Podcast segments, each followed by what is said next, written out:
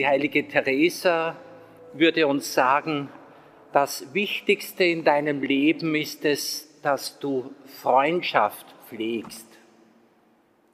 Freundschaft mit Gott, Freundschaft mit dir, Freundschaft mit deinen Mitmenschen. Grundsätzliches zum Thema Freundschaft. Kinder im Kindergarten sprechen schon von der Freundin, vom Freund, vom besten Freund. Das geht dann ins Schulalter hinein und das ist gut so. Später wird mit dem Begriff Freundschaft ganz viel eingefangen. Es gibt die Geschäftsfreunde, es gibt die Bergfreunde, es gibt die Freunde, die Briefmarken sammeln, es gibt den Freundeskreis durch Hobbys etc. Wenn wir genauer hinschauen, dann wollen wir von einem Freund haben, dass mit ihm ein Austausch möglich ist, ein persönliches Gespräch, dass da auch Privates, Inneres zum Thema gemacht werden kann. Und normalerweise verbinden wir mit dem Gespräch unter Freunden auch ein gutes Verstehen, verstehen wollen wenigstens. Wir werden dazu noch einiges aus dem Leben der Teresa kennenlernen. Wir wissen, dass es etwas anderes ist, eine Freundschaft zu wollen. Wie oft will der Mensch eine Freundschaft und wie leicht ist es ihm möglich, Freundschaft zu leben. Eine Freundschaft wollen ist das eine, fähig sein zur Freundschaft ist das andere. Dabei ist alles, denken wir an die heranwachsenden Kinder, es ist alles auch relativ. Was wir mit Freundschaft verbinden, ist eben das Persönliche und das sieht bei einem achtjährigen Kind anders aus als bei einem 60-jährigen Menschen. Mit Freundschaft verbinden wir sehr viel Individuelles. In Australien gibt es das Sprichwort, wer einen guten Freund hat, braucht keinen Spiegel. Außerdem weiß man, dass eigentlich die Seele, der innere Mensch, einen Spiegel braucht, damit der Mensch sich erkennen, entdecken kann, braucht er jemanden. Mahatma Gandhi hat gemeint, treue Freundschaft ist eine Identität der Seelen. Nur zwischen gleichen Naturen kann Freundschaft wirklich wertvoll und dauerhaft sein. Freunde beeinflussen sich gegenseitig. Das sind große Worte. Freundschaft bedeutet Identität der Seelen. Ja und nein. Oder wenn Freundschaft nur zwischen gleichen Naturen möglich ist. Ja und nein. Wenn wir von der Freundschaft mit Gott sprechen, dann ja und nein, weil Gott einerseits so anders ist und andererseits doch auch so vieles von unserer Art hat. Er hat ja auch das Menschsein angenommen, in allem uns gleich, außer der Sünde. Insofern, ja, er hat die Menschennatur. Und siehe da, das christliche Verständnis sagt uns, dass du Anteil bekommst an der göttlichen Natur, so im Petrusbrief. Also Mahatma Gandhi kommt dem Thema Freundschaft sehr nahe. Identität der Seelen, wenigstens sich mit jemandem vereinen, verbinden wollen, identifizieren wollen. Große Themen. Ein schönes Wort habe ich zur Freundschaft bei Josef Pieper gefunden, der darauf hinweist, dass die tiefere Gottesbeziehung dir eine besondere Fähigkeit gibt. Hören wir? Das Auge der vollkommeneren Gottesfreundschaft gewahrt tiefere Dimensionen der Wirklichkeit. Hast du eine tiefere Gottesfreundschaft, dann kannst du die Wirklichkeit besser wahrnehmen. Wir sehen, so scheint es ein bisschen mit den Augen Gottes, mit den Augen Jesu. Nochmals, das Auge der vollkommeneren Gottesfreundschaft gewahrt tiefere Dimensionen der Wirklichkeit, für die der Blick des Durchschnittsmenschen und des Durchschnittschristen noch nicht geöffnet ist. Falls wir uns erlauben, von Durchschnittsmenschen und Durchschnittschristen zu sprechen, Jedenfalls, wenn wir überdurchschnittlich sein wollen und es heißt, dass Heilige konsequenter sind als die Durchschnittschristen. Wenn wir überdurchschnittlich wach, aufmerksam, sensibel, einfühlsam sein wollen, dann dürfen wir damit rechnen, dass wir die Wirklichkeit besser wahrnehmen. Und dann Josef Pieper, der größeren Gottesliebe erschließt sich die Wahrheit der wirklichen Dinge deutlicher und einleuchtender. Also die Gottesbeziehung fördert deine Wahrnehmung. Edith Stein würde sagen, ohne Beschönigung so wie die Wirklichkeit ist. Du darfst sozusagen mitschauen mit Gott. Die Freundschaft mit Gott wird uns zu Sehenden, zu Erleuchtenden machen. Gott selbst, so heißt es im Buch der Weisheit, ist ein Freund des Lebens. Es heißt, Du schonst alles, weil es dein Eigentum ist, Herr, du Freund des Lebens. Im Kapitel 11, Buch der Weisheit. Gott ist ein Freund des Lebens und das erleben wir. Gott nennt den Menschen auch Freund. So wurde Abraham Freund Gottes genannt. Jesus nennt uns Freunde. Er verbindet damit aber etwas, was wir sehr leicht überhören, nämlich er sagt, ihr seid meine Freunde, wenn ihr tut, was ich euch auftrage. Das ist eine Herausforderung, die uns aber nicht überfordern wird. Weil wenn Jesus uns etwas aufträgt, dann wird er uns dazu auch befähigen. Das ist die Erfahrung jener, die überdurchschnittlich aufmerksam und engagiert sind. Jesus erklärt auch, dass er uns deshalb Freunde nennt, weil ich euch alles mitgeteilt habe, was ich von meinem Vater gehört habe. Der Reichtum des Gottessohnes wird zum Reichtum der Gotteskinder. Nun, Teresa von Avila in ihrer Autobiografie, sie nennt sich Teresa von Jesus, das ist ihre Identität. Manchmal sprechen wir von Teresa von Avila, sie kommt aus Avila. Nein, sie kommt von Jesus her, würde sie sagen. So wie die Rebe aus dem Weinstock kommt und die Früchte, die es gibt, kommen vom Weinstock, von Jesus durch die Rebe, durch den Christen, durch die Christin.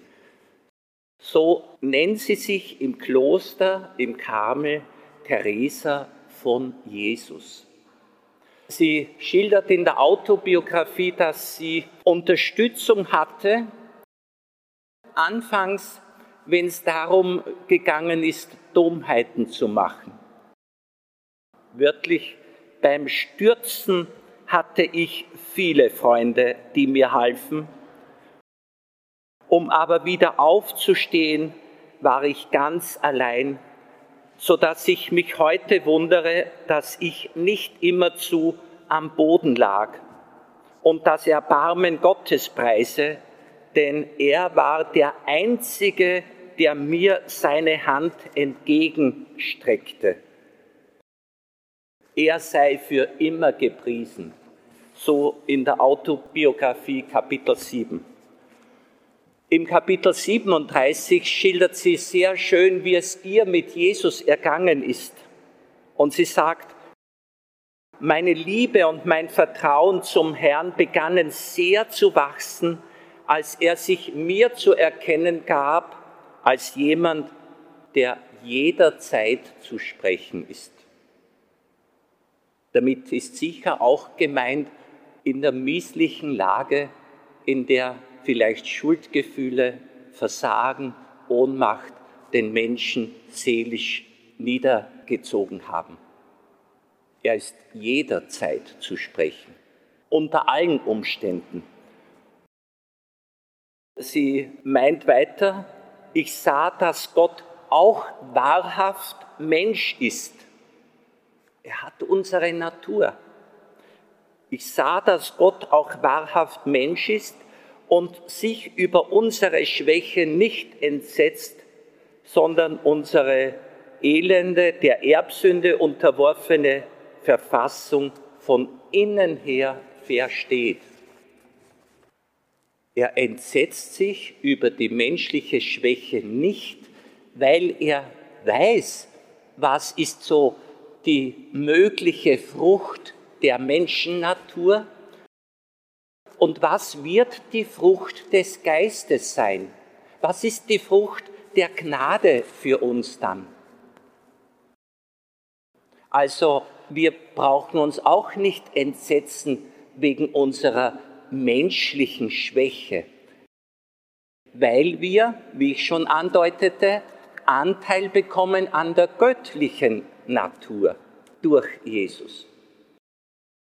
Jetzt sollten wir uns nicht ärgern über die menschliche Schwäche, sondern uns eventuell ärgern, dass wir so wenig das in Anspruch nehmen, was Gott uns durch seinen Sohn schenkt. Geist, Gnade, Leben. Theresa war eine gute Menschenkennerin.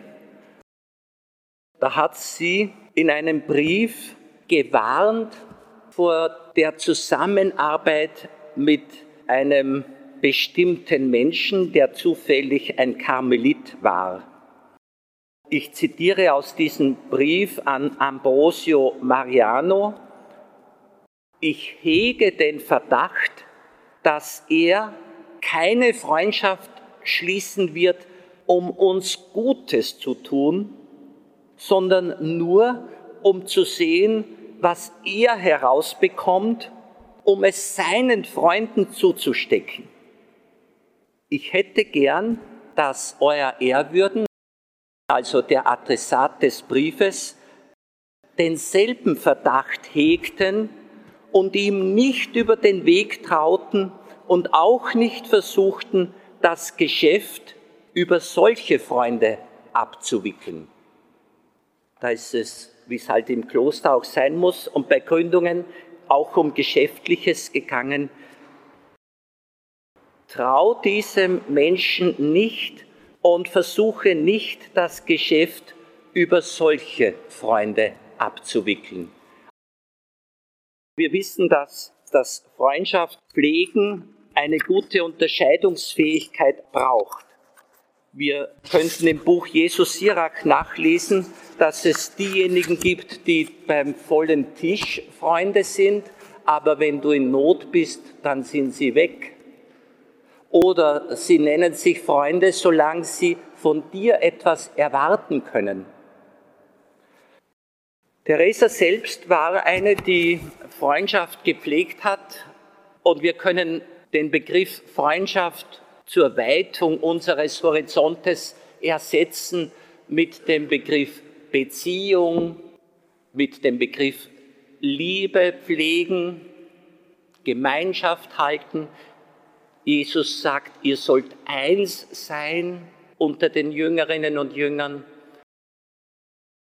Freundschaft ist ein Begriff, der für viele Arten und Qualitäten und Intensitäten von Beziehung steht. Wir verbinden mit Freundschaft natürlich die Freiwilligkeit von beiden Seiten. Wir verbinden mit Freundschaft das, was über die Nächstenliebe hinausgeht.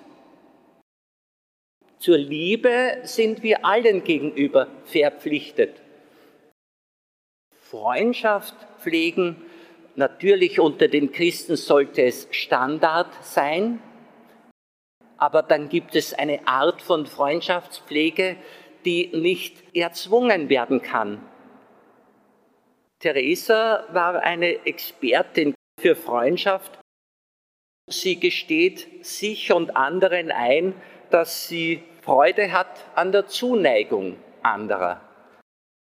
Sie war von Jugend an eine, der es leicht gefallen ist, Freude zu machen, Freude auszulösen, wo immer sie hingekommen ist. Das war so ein bisschen ein Naturtalent. Nun schreibt sie an eine Schwester, Maria de San José, dass sie ja Freude hat an ihr.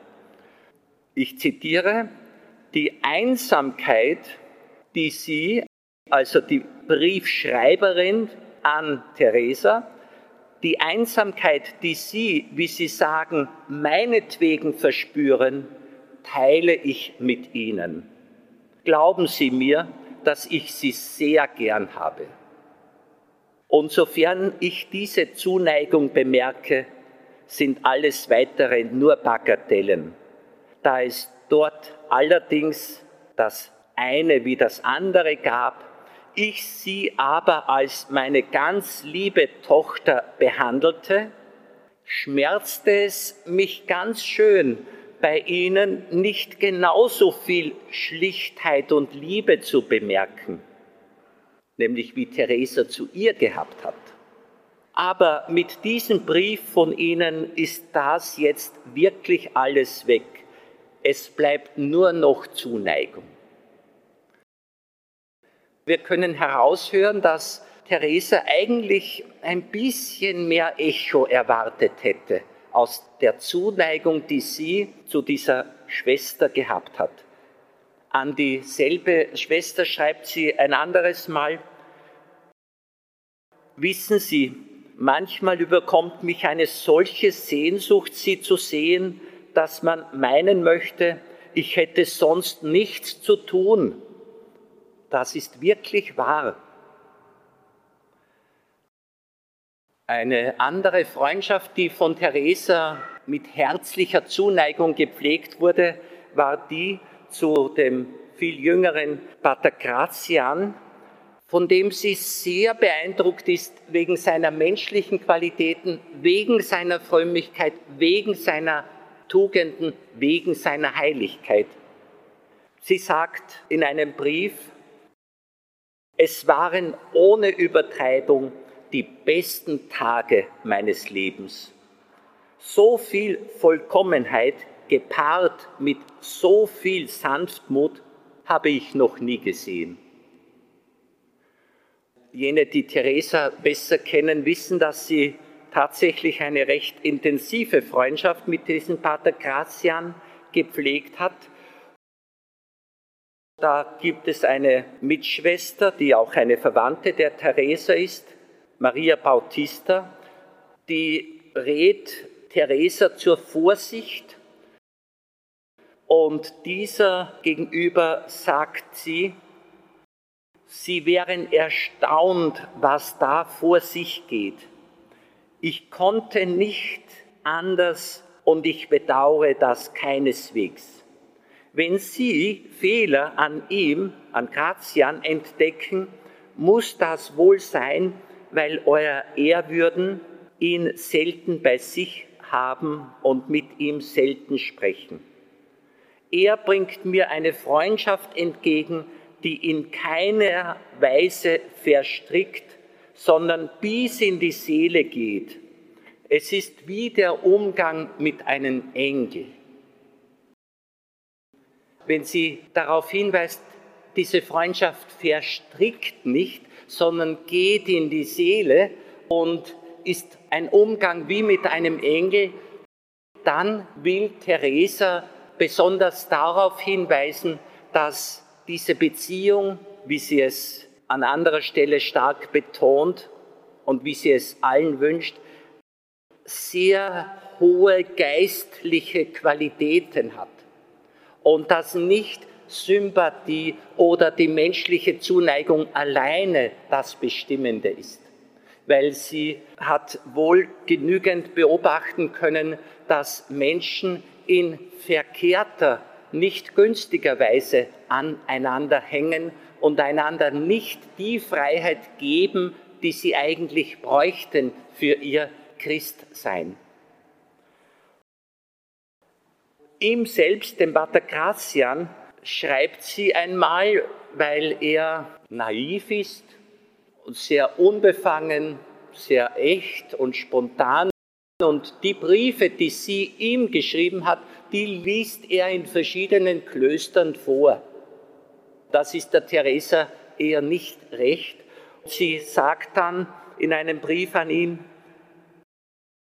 ich darf aus vielen Gründen Ihnen viel Liebe zeigen und erweisen, was aber nicht alle dürfen, auch sind nicht alle Oberen so wie mein Pater, Gracian, also wie du, dass ihnen gegenüber eine solche Arglosigkeit zulässig sei. Theresa weist darauf hin und es gibt ein Büchlein mit dem Titel Nicht alle Nonnen dürfen das, das bezieht sich auf dieses Briefstück. Sie weist darauf hin, dass zur tieferen Freundschaft sehr viel Reife, sehr viel Läuterung, sehr viel Tiefe, sehr viel Gottesbeziehung gebraucht wird. Wir werden das noch kennenlernen, dass nämlich genau aus der Gottesbeziehung heraus die anderen Beziehungen gestaltet werden. Bedenken Sie Ihr bisheriges Freundschaftsleben, sei es mit Gott, sei es mit Menschen oder mit sich selbst.